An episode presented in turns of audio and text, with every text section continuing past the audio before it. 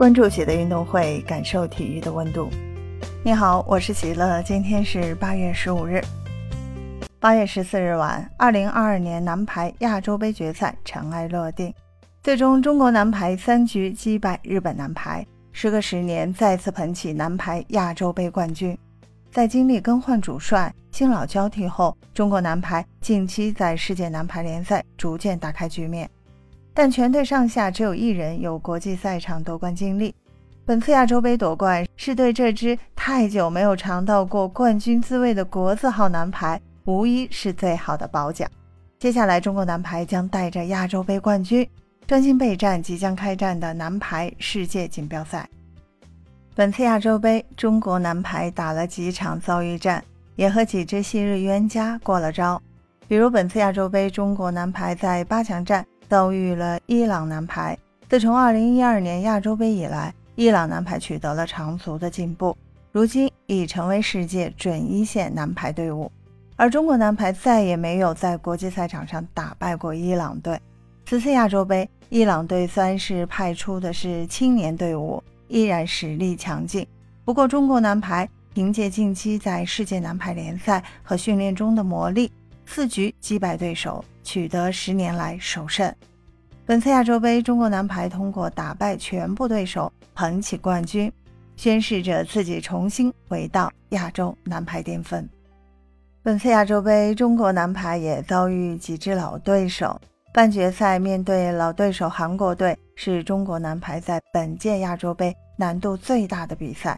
双方都是全主力出战，都是志在必得。在本届亚洲杯，中国男排通过连续击败老对手，证明了自身的成长。尽管韩国男排在世界排名远低于中国队，近期通过国际赛场磨砺，取得了不错的成绩。好在中国男排在关键时间稳住阵脚，在关键分上取得了主动，最终五局击败老对手。亚洲杯决赛是中日男排首次在亚洲杯决赛场遭遇。目前，日本男排在世界排名超过中国，但面对这支日本青年军，中国男排并不畏惧。中国男排首局比赛就发现，这一届日本男排以青年选手为主，虽然冲劲十足，但后劲儿不足，往往在领先后容易失去关注力，这也给了中国男排更多的机会。第二局，中国男排一度是以十二比十七落后，就是凭借顽强的毅力。顶住对手攻势，此后中国队确保本队在网前的优势，渐渐拿回比分，并将胜势保持到最后，以二十五比二十三拿下。进入后半段，日本队通过加强发球破坏中国队一攻，但中国男排的势头已经无人可挡，全队在发球和拦防上的质量全面碾压日本队。随着于元泰在网前的一锤定音，中国男排拿下第三局。时隔十年捧起亚洲杯冠军，通过在亚洲杯连续击败这些老对手，中国男排也感受到自己的成长。本届亚洲杯在亚洲世界排名前列的伊朗和日本都派遣的是青年军，是否意味着含金量不足呢？中国男排用全胜的表现证明这支亚洲杯冠军杯的含金量。这是经历新老交替后的中国男排。获得的第一个国际赛事冠军，这个冠军也将成为中国男排备战世锦赛道路上一个重要的助推力。本次亚洲杯夺冠对中国男排意义非凡。在本次参加亚洲杯时，中国男排上下只有戴青瑶等几位上海队员有国内联赛的夺冠经历。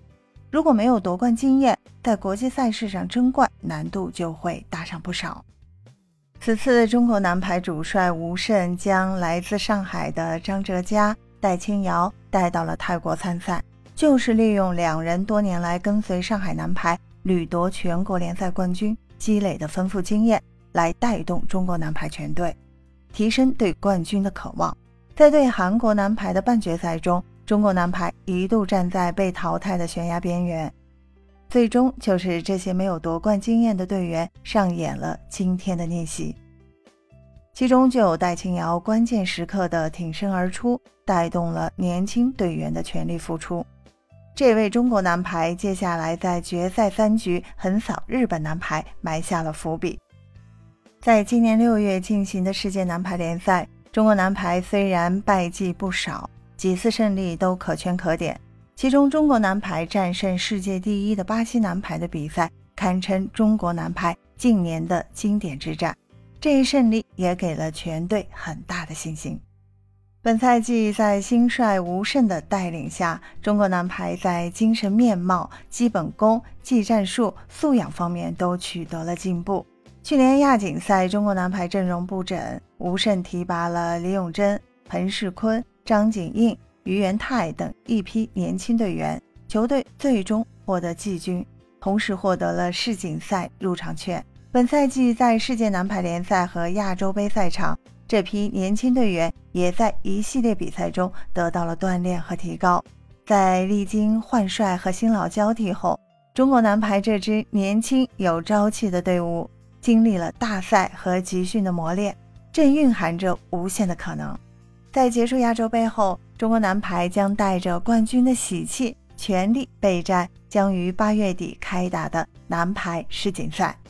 最后，再次恭喜中国男排，他们配得上这个冠军，完全是努力拼搏的结果，夺冠实至名归。另外，从长远来看，中国男排还希望参加巴黎奥运会，距离世锦赛时间不多了，希望中国男排能够沉下心来，慢慢打磨。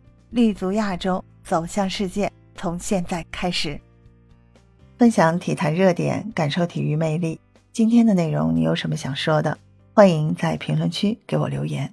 感谢收听喜乐运动会，也欢迎您的转发、点赞和订阅。我们下期节目见。